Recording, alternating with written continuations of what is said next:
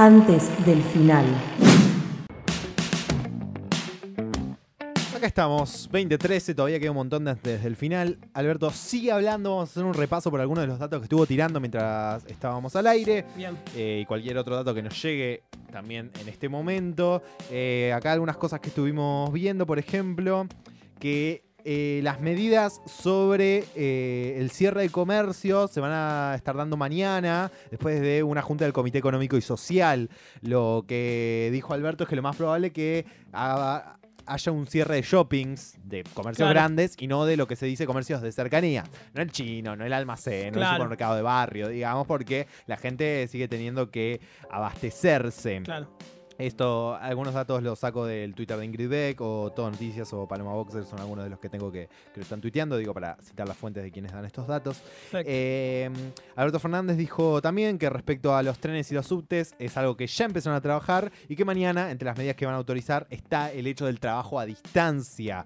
Autorizar office, e claro. incitar la posibilidad de que las empresas den el home office, de que no tengas que ir a la oficina, no viajes, no eh, bajar la circulación de gente por la ciudad de Gran Buenos Aires que también ayudan a propagar el virus. Eh, es increíble que Alberto tuvo que salir a aclarar que esto no son 14 días de vacaciones, que es cuarentena, no significa que los chicos pueden ir al cine, A que pueden plaza, salir, que pueden ir a la plaza, no, se tienen que quedar en casa. Si a vos te dan trabajo te- te- en tu casa, lo tenés que hacer en tu casa y quedarte. Si te dan la Claro. licencia porque sos mayor de 65, te quedás en tu casa Claro. todos tenemos que tratar de salir lo menos posible a la calle y eh, interactuar lo menos posible con otras personas, sobre todo si son eh, gente de grupo de riesgos. Claro. No es ir a visitar a tu abuela y darle un abrazo, no se puede. Eh, así que mañana van a evaluar de qué manera los padres van a poder cuidar a los chicos sin clase. Estamos viendo que alguno de los padres pueda quedarse de vuelta. Home office, licencias, todas cosas que se van a hablar mañana con el Comité Económico Social. Los hipermercados van a estar también eh, cerrados. Claro, se dijo. Lo que, bueno, la- lo que, lo que habíamos hablado, lo- Claro. los lugares grandes, Claro, no los de barrio. Exactamente. Eh, alguna cosita más, alguna cosita más. Eh, un poco estuvieron hablando sobre el tema precios, vuelos y ese tipo de cosas. Como acá Guada que me pasa el dato. Eh, van a tratar de, que, de recuperar a los argentines que, que están afuera del país. Y entre había un dato que tenía por acá. Dice. A ver si lo tengo. Porque lo había visto dando vueltas sobre los vuelos. Muchas empresas aéreas con picardía están suspendiendo vuelos de vuelta porque están vacíos, pero ya los vendieron. Estamos actuando sobre esas empresas. También hubo otras que están cobrando miles de pesos, precios Ridículos para que los argentinos puedan volver. Habló Locura. sobre eso también en los precios pequeños, en el alcohol en gel y en ese tipo de cosas. No, no, no puede ser que suban los precios por el aumento de la demanda. Sí, las universidades también, que cada uno defi- define si se dictan clases o no. Se recomienda que no, eh, pero bueno, estos también los claustros docentes son los que son mayores de edad, ¿no? Eso Claro. tenemos que tener en cuenta también. Y sí aclaró que también se suma la, el, el nivel inicial. Los jardines de infantes también no van a tener clase, tampoco no van a tener clase.